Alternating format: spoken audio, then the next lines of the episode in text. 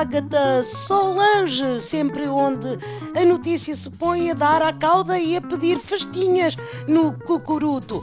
Hoje, como já devem ter adivinhado pela boia em forma de patinho que tem à cintura, ah, claro, não conseguem ver, mas, mas sim tenho, estou em Veneza. Vim reportar as graves cheias que afetam a cidade do mundo, com mais homens empoleirados em gôndolas a cantar O Sol é Mio per capita. O nível das águas atingiu recordes históricos e por todo lado há polícias com braçadeiras. Há quem culpe as alterações climáticas ou o excesso de turismo. Eu sinceramente acho que não andam a limpar bem os ralos e a água não escoa como acontece na banheira lá em casa. Mas também construir uma cidade dentro da água é estar a pedi-las, digo eu. Vejo uma senhora que parece ser portuguesa, pois está vestida de alto a baixo como adepta de futebol. A senhora, desculpa, sou Agatha Solange e pergunto: veio a nado até aqui para tirar a selfie da moda?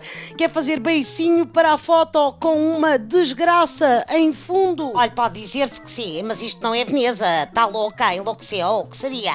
É o Tribunal de Monsanto, é o julgamento do ataque à Academia de Alcochete.